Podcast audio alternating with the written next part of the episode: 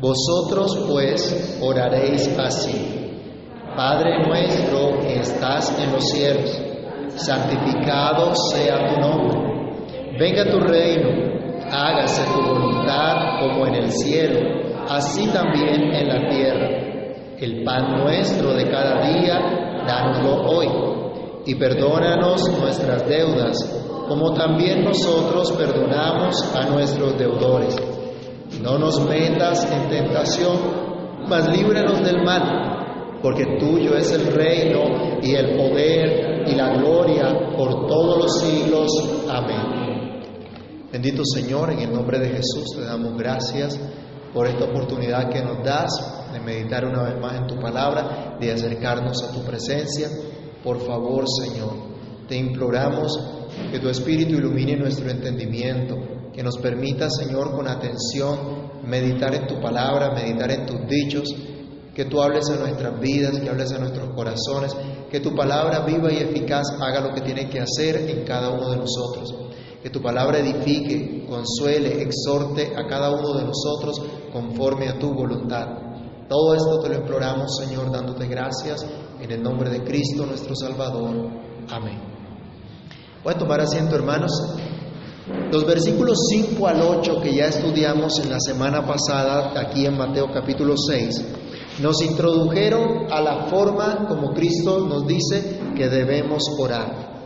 Una vida piadosa, nos decía el Señor, es una vida de oración, una vida que se hace sin hipocresía, una oración que se hace sin enfocarse en uno mismo, ni tampoco para impresionar a otros, sino una vida centrada en Dios, una oración centrada en Dios, buscando su comunión, porque Él es nuestro Padre Celestial. El comentarista que estamos acudiendo, que estamos eh, escuchando también en este estudio, Lloyd Jones, nos dice que la característica más destacada de todas las personas santas en el mundo que ha, ha sido no solamente que se han dedicado mucho tiempo en la oración en privado, sino que han hallado también satisfacción en la oración.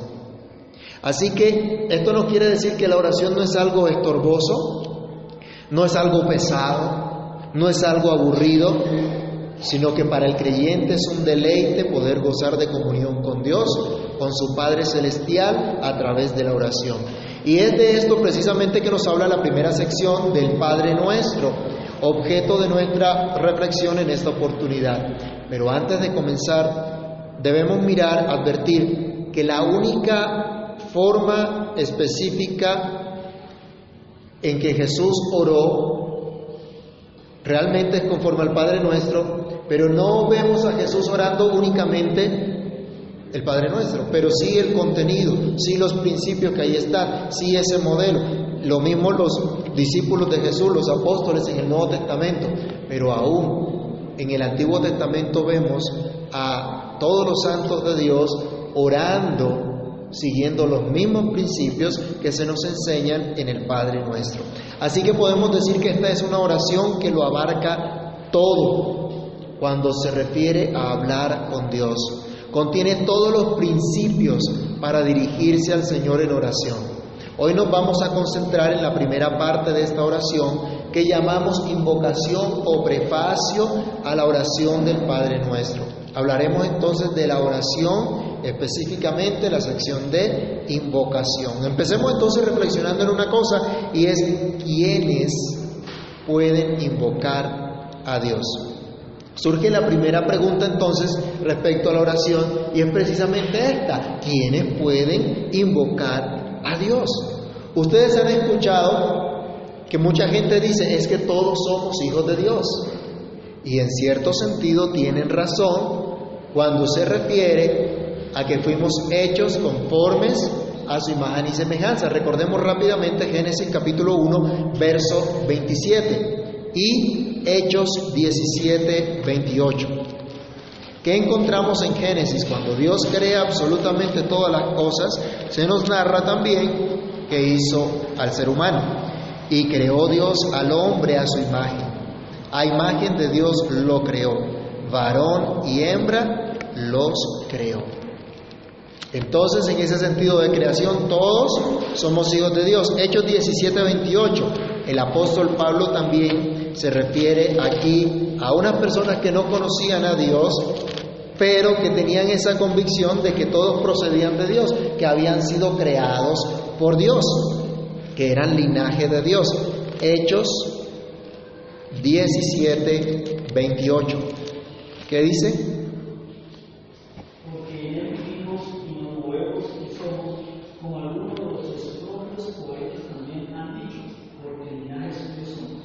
En ese sentido, como creación, todos hijos de Dios. Pero en el Padre nuestro y en la mayoría de los textos bíblicos donde se habla a Dios como Padre, donde se ora a Dios como Padre, esta palabra tiene un sentido particular, reducido, exclusivo solamente para Cristo como Hijo de Dios y para el pueblo del Señor como hijos adoptados de Dios. Entonces el Señor utiliza este término de manera particular, no universal, como su propio Padre, como el Padre de los hijos de Dios, como el Padre de los escogidos de Dios en todo lugar. El Sermón del Monte, recordemos a quién está dirigido. ¿A los incrédulos? ¿A los no creyentes?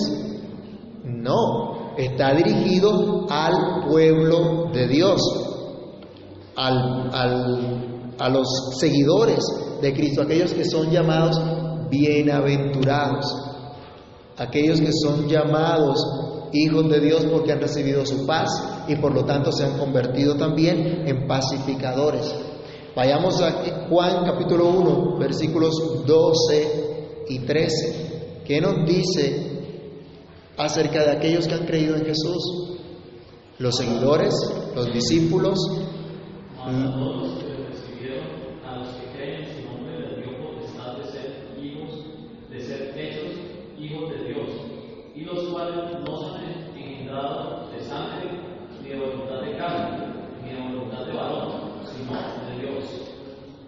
Entonces, son estos a quienes se refiere Jesús, a quienes Jesús está enseñando cómo orar. Vosotros pues oraréis así, dice Cristo. Y es muy importante que reflexionemos en eso, hermanos. Es lo que dice Cristo, es lo que habla Cristo, es lo que enseña Dios mismo. No es una mera tradición que se inventaron los hombres. Es lo que enseña el Señor, es lo que Dios está hablando, lo que Cristo está diciendo. A sus hijos ustedes orarán de esta manera. Ustedes tienen que orar de esta forma. Es lo que el Señor le está mandando, no como los hipócritas, no como los que no conocen a Dios, sino como aquellos que han sido escogidos hijos de Dios. Esta es la forma para aquellos que tienen un Padre que está en los cielos, un Padre que lo sabe todo, que lo ve todo, al cual pueden dirigirse en secreto. Y ese que ve en lo secreto va a recompensar un día en público. Lo que veíamos en los versículos anteriores. Así que si tú eres discípulo de Jesús, si tú eres seguidor de Cristo, si haces parte del pueblo de Dios, si has creído en Jesús como tu único Señor, como tu suficiente Salvador, entonces tú también tienes el privilegio de orar a Dios con la plena certidumbre que te escuchará. Puedes acercarte al Señor confiado, sabiendo que Él es poderoso para hacer las cosas mucho más abundantemente de lo que tú esperas. Y entonces, si realmente tú eres seguidor de Cristo, si realmente tú le perteneces a Cristo, tú vas a experimentar lo que experimentó el salmista. Vayamos al Salmo 66, versículo 20. Tú podrás decir también junto con el salmista, bendito sea Dios, que no echó de sí mi oración, ni de mí su misericordia. Podrás regocijarte en Dios porque te escuchó.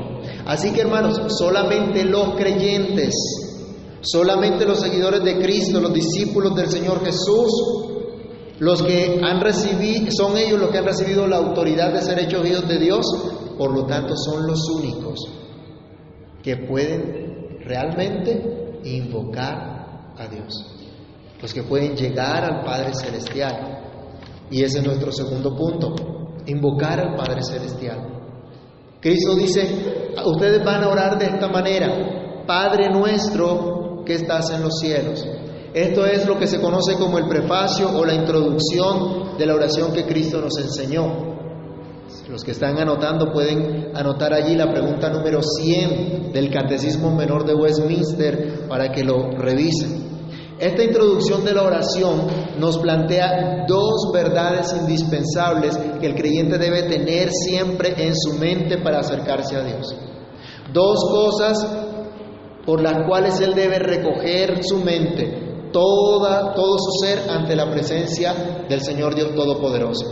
Antes de proferir palabra alguna, antes de hacer cualquier petición, debe aguardar en silencio debe aquietarse un tiempo. Y es difícil a veces estarnos quietos, ¿no? Si nos quedamos quietos nos dormimos. ¿Les ha pasado que se quedan quietos orando y quedan una oración profunda en el Espíritu? Porque se durmió. Pero debemos aquietarnos y disciplinarnos en ello. Quedarnos quietos implica pensar en estas dos cosas que nos habla el Señor en el prefacio de la oración. Antes de pedirle todas las cosas a Dios, antes de entrar como una máquina o como un loro a repetir o a decir cualquier cantidad de cosas, debemos aguardar meditando en silencio en esta maravillosa verdad. Que solo sabiendo somos hijos de Dios, me puedo acercar por Cristo. Entonces, solo con esa verdad en mente, podemos acercarnos al Creador del universo, al que sustenta todas las cosas con la palabra de su poder. Al único y sabio Dios podemos acercarnos porque Él es Padre nuestro.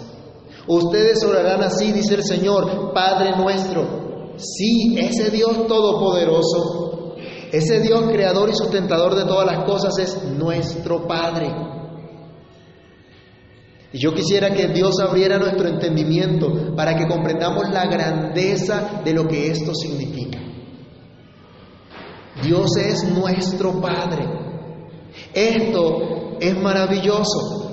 No tenemos un Dios lejano por allá que dejó su creación al garete, que dejó a su creación para que funcione como mejor le parezca. No, no tenemos un Dios que ignore nuestra realidad, que ignore nuestras tribulaciones y angustias, nuestras flaquezas o nuestros pecados y que sea incapaz de socorrernos, sino que tenemos un Dios que es Padre nuestro, que está presente en medio de su pueblo siempre.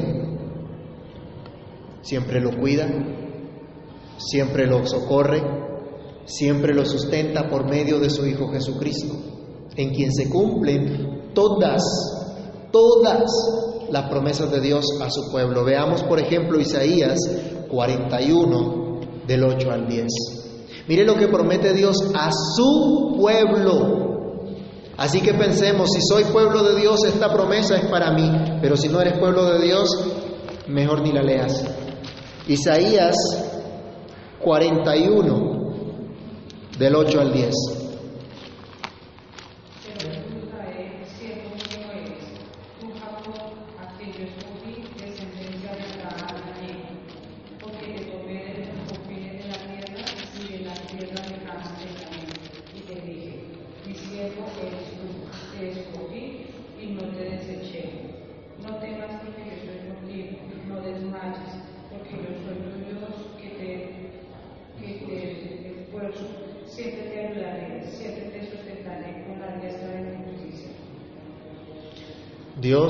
Aquí dando ánimo a su pueblo, aún en medio del juicio. Dios da una promesa de restauración y da la promesa de estar siempre con su pueblo, de socorrer, de soportar, de sustentar a su pueblo, a sus hijos. Esta promesa es para todos aquellos que han creído en Él, que son sus hijos. Dios es el Padre de su pueblo y el pueblo no es una sola persona, ¿no? El pueblo es toda una comunidad. Por ello, al orar, podemos hacerlo no solo nosotros de manera particular en secreto, sino también con otros, también con nuestros hermanos. Luego entonces la oración pública es es propia, es adecuada. La oración aún del Padre nuestro como parte del culto de adoración también es propia, siempre y cuando se haga entendiendo lo que significa. No de manera mecánica, como los que cuentan pepas y van diciendo cuántos Padres Nuestros han hecho, han recitado. No, no de manera mecánica, como recitando algo mágico o sin sentido, sino haciéndolo de corazón, al dirigirnos a nuestro Padre.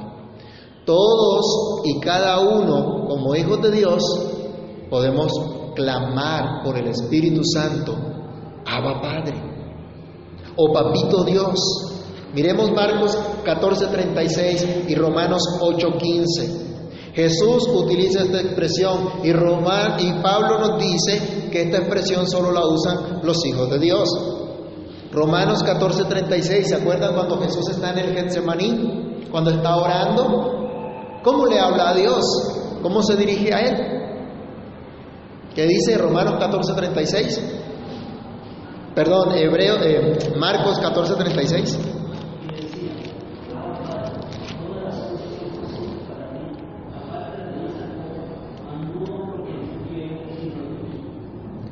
Cristo se dirige a Dios Abba Padre. Y Romanos que nos dice, el apóstol Pablo que dice en Romanos capítulo 8, versículo 15, que Dios nos ha dado su Espíritu Santo. Y por su Espíritu Santo podemos nosotros decirle a Dios también, Abba Padre. Así como el Hijo unigénito, el Hijo único de Dios, nuestro Señor Jesucristo lo hizo. Ahora por el Espíritu de Dios, nosotros también podemos hacerlo. Podemos dirigirnos a Dios Abba Padre. Y recuerden que es el término cariñoso, como un bebé se dirige a su padre. Le dicen pa o papito. La forma como tiernamente se puede dirigir a Dios.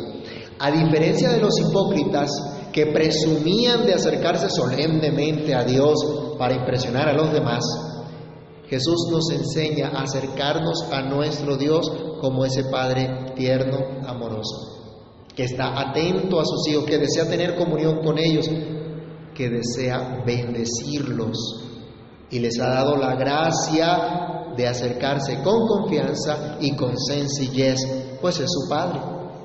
El Padre que lo sabe absolutamente todo antes que sus hijos vengan a decirle lo que piensan, lo que sienten o lo que necesitan.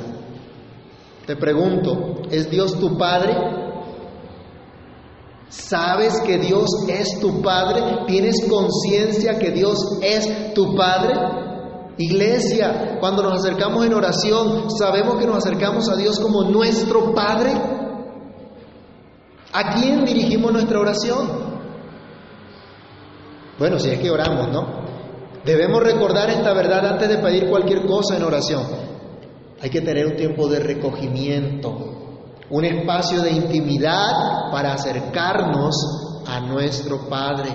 Pero dice Jesús, Padre nuestro que estás en los cielos. Es nuestro Padre, tenemos confianza, tenemos acceso, pero hay que recordar que ahora es nuestro Padre que está en los cielos. Nosotros estamos aquí en la tierra, Él está en los cielos. Y Él llena todo, lo sabemos, pero esta expresión que nuestro Padre está en los cielos es una expresión que nos habla de la reverencia con la cual debemos acercarnos a Él. Es nuestro Padre que está en los cielos a quien dirigimos nuestros pensamientos, deseos, acciones de gracias. El mismo Padre de nuestro Señor Jesucristo. Efesios 3:14, allí el apóstol Pablo nos habla de cómo ora Él a Dios por los Efesios. Ora al Señor, el Padre de nuestro Señor Jesucristo. Y primera de Pedro 1.3 nos recuerda también que Dios, nuestro Dios, nuestro Padre, es el Dios y Padre de nuestro Señor Jesucristo. Así que oramos a aquel, como dice la Escritura, ante quien no hay cosa creada que no sea manifiesta en su presencia. Antes bien, todas las cosas están desnudas y abiertas, según nos dice Hechos 4:13. Dios lo ve todo. Dios lo sabe todo. Él es aquel que tiene poder para bendecir abundantemente. ¿Cuántos se han acercado a Dios a pedir bendición de Dios? ¿O ya no lo hacen porque son reformados? Sí, los reformados también debemos pedir la bendición de Dios y pedirle a Dios que nos bendiga, pedirle a Dios que nos prospere. Dios tiene el poder para hacerlo, pero Dios también tiene poder para castigar. En Dios reposa la potestad de dar vida o de quitarla, de darnos salud o de permitirnos quebranto, permitirnos enfermedad. Al que nos dirigimos en oración es aquel que también nos dice la Escritura, es fuego consumidor, que aborrece el pecado. No es al Padre terrenal al cual nos dirigimos en oración, porque un Padre terrenal no lo sabe absolutamente todo. Aunque los chiquitines que están por ahí se han dado cuenta, los que tienen hijos pequeños, que ellos sí creen que su papá lo sabe todo y lo puede todo. El fin de la discusión entre mis dos hijos es, pa, ¿es cierto esto? Y lo que diga el papá, eso es. Es cierto, se acabó la discusión. Así hacen los chiquiticos. Y se admiran porque su papá puede hacer esto, que su papá sí tiene fuerza, que su papá sí puede aquello, lo otro. Pero la verdad, la realidad, es que como padres terrenales no lo conocemos todo, no lo sabemos todo. Aunque aprendemos a conocer a nuestros hijos, ¿no? ¿Cuántos de nosotros cuando vienen los chiquititos a pedirnos algo ya sabemos lo que van a pedir? ¿Ya sabemos cuáles son las intenciones? O cuando viene un papito y empiezan a acariciar a sus papás y a decirle cuánto te amo, cuánto te quiero, ¿qué quieres? Ya sabemos, ¿no? Bueno, pero no es al Padre terrenal aquel que es incapaz de saberlo absolutamente todo a quien nos dirigimos. No es a un Padre terrenal que no tiene poder suficiente para hacer todas las cosas, que no puede cuidar para siempre a sus hijos. Cuando nuestros hijos están chiquiticos aprendiendo a caminar y se caen, no nos preocupamos, no nos asustamos. ¿Alguna vez se le ha caído a, a su hijo de un carrito de mercado y se ha pegado bien duro? A nosotros nos pasó cuando Nico estaba chiquito. Se pegó bien duro y qué susto tan tremendo. ¿Qué tal que el niño le haya pasado algo, se haya enfermado? Y a veces hemos querido meterlos en una burbuja, ¿no? Que nadie los toque, que no les pase absolutamente nada. Los mandamos al jardín, los mandamos al colegio y ahí que, Señor, ten misericordia y cuídanos. Porque no podemos estar todo el día en el jardín tampoco.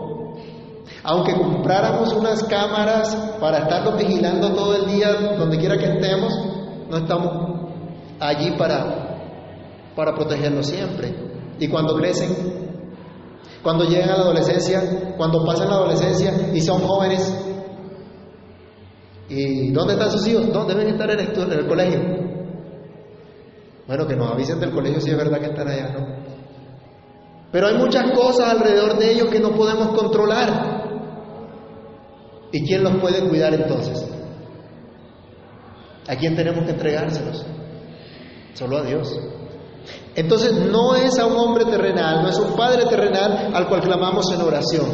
El pecado, hermanos, la enfermedad, la muerte, el abandono, el maltrato y cualquier otra cantidad de circunstancias hacen que el papel terrenal de padres sea imperfecto, sea incompleto y hasta distorsionado para muchas personas. Hay personas que no saben orar a Dios como padre porque es que la figura que tienen de padre es una figura traumática. Dicen, mi papá me abandonó, mi papá no tuvo que ver conmigo, mi papá no me ha mostrado ningún amor. Algunos han tenido padres que, si te vi no me acuerdo. Otros que le han dado todo, pero nunca han estado con ellos. No les han amado. Y entonces una persona así dice, no entiendo esto de figura de, padre. No lo comprende. A pesar de eso, hay algunos padres que tienen ese pequeño reflejo del amor de Dios, que cuida, que sostiene, que provee, que sustenta. Pero Cristo nos dice, no es al Padre terrenal, no es ese concepto distorsionado que tú tienes de Padre lo que Dios te está diciendo aquí. Es tu Padre que está en los cielos. Es tu Dios, es mi Dios.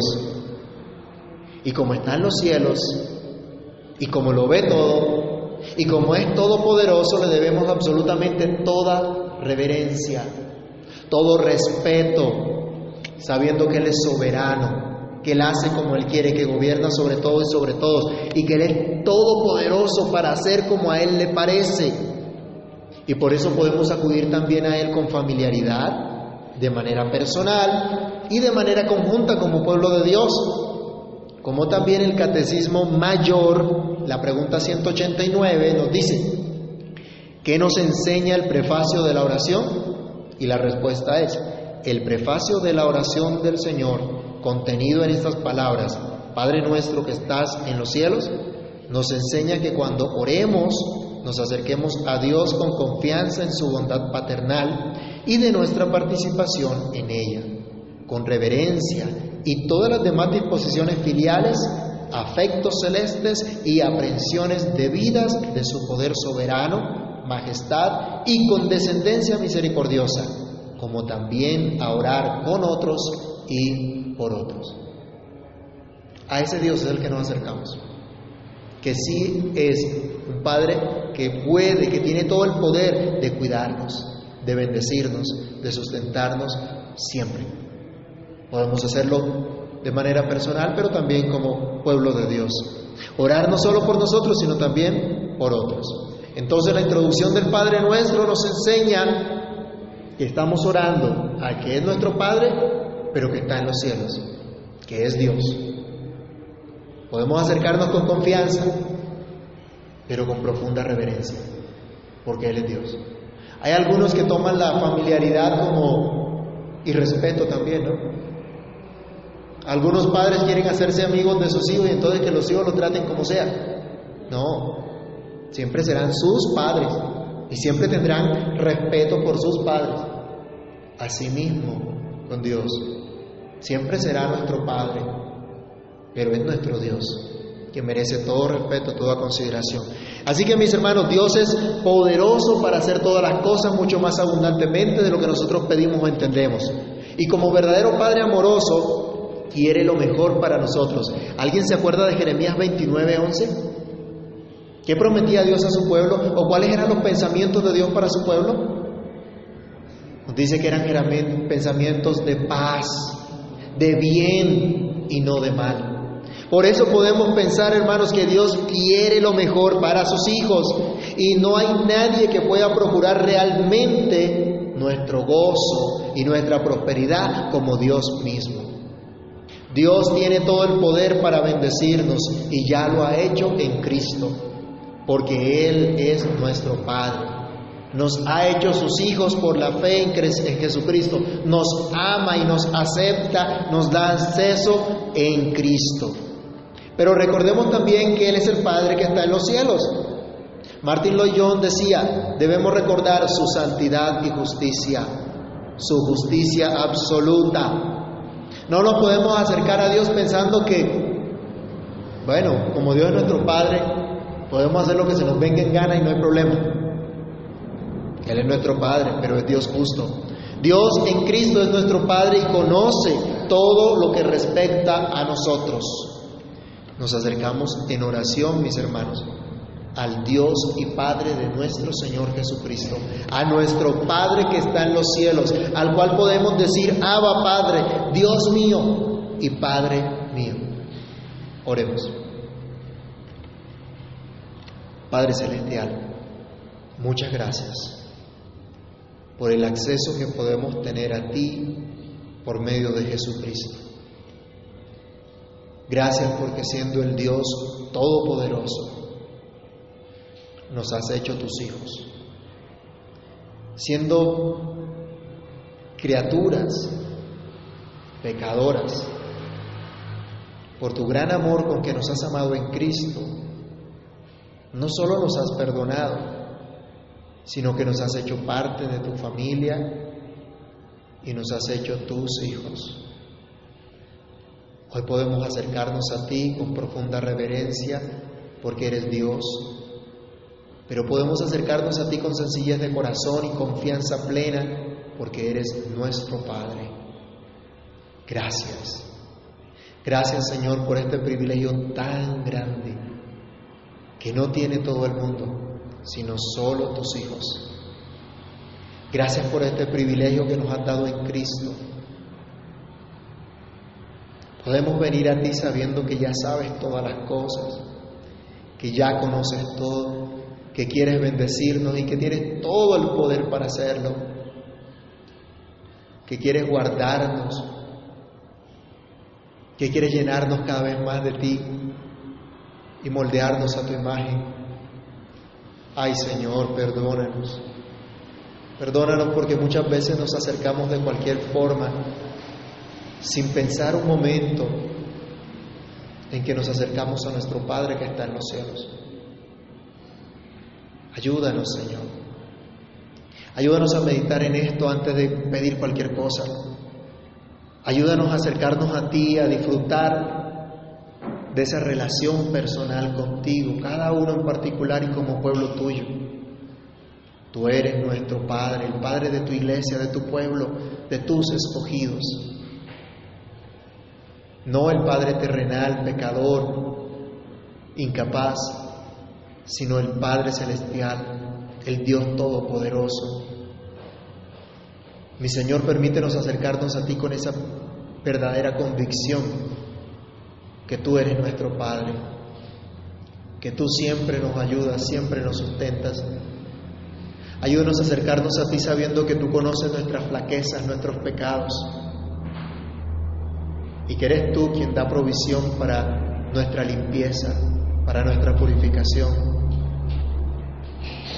Por favor, Señor, ayúdanos. Ayúdanos durante esta semana en medio de las aflicciones, de las dificultades, en medio de las inclinaciones propias que tenemos de pecado. Ayúdanos. Padre Santo, nada es imposible para ti. Por favor, ayúdanos, por favor, extiéndenos tu gracia, tu misericordia cada día y sosténnos. Y enséñanos a disfrutar el privilegio de ser tus hijos. Danos la gracia de estar en comunión contigo, Señor, de crecer en esa comunión contigo de meditar en tu palabra, de contemplarte, de contemplar tu santidad. Permítenos disfrutar el tiempo a solas contigo, en comunión contigo, en oración. Enséñanos, Dios, a orar como tú nos dices, como tú nos instruyes en esta palabra. Guíanos, Dios, capacítanos para tu gloria y tu honra y permítenos, Señor, regocijarnos en tu santa presencia. Todo esto te lo pedimos y te damos gracias en el nombre del Señor Jesucristo. Amén.